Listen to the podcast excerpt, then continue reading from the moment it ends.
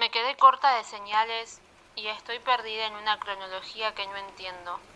Debo confesar que tengo tantos caminos por delante que a veces me parece imposible avanzar. No sé cómo, pero terminé en una especie de backroom mental donde todas las paredes son espejos, espejos que apenas puedo mirar porque ya no me alcanza el tiempo sin importar qué tan infinito sea.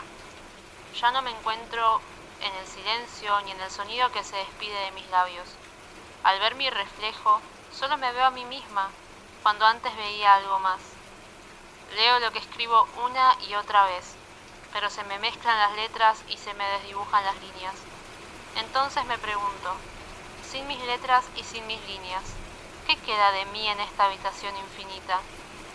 Leo lo que escribo una y otra vez, como un mantra en el que cada palabra inventa un nuevo sendero por recorrer, un nuevo sendero por el cual perderme.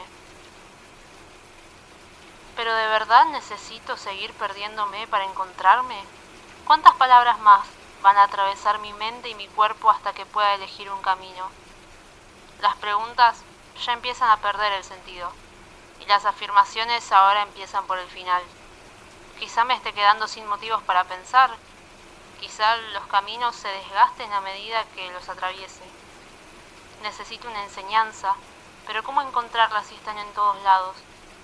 Necesito una guía, pero ¿de dónde sacarla si vive adentro mío? Los pensamientos, al igual que la información, son energía.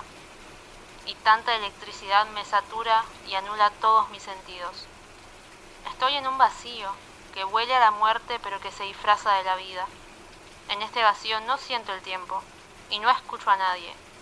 Solo quedan pensamientos enredados en letras y líneas así como también los límites infinitos de estas cuatro paredes que me reflejan a mí y a la energía que he creado. Estas paredes no solo me rodean, sino que también me constituyen. Después de leer lo que escribí, otra vez, comienzo a creer que en realidad los caminos siempre fueron uno solo, y también todos a la vez.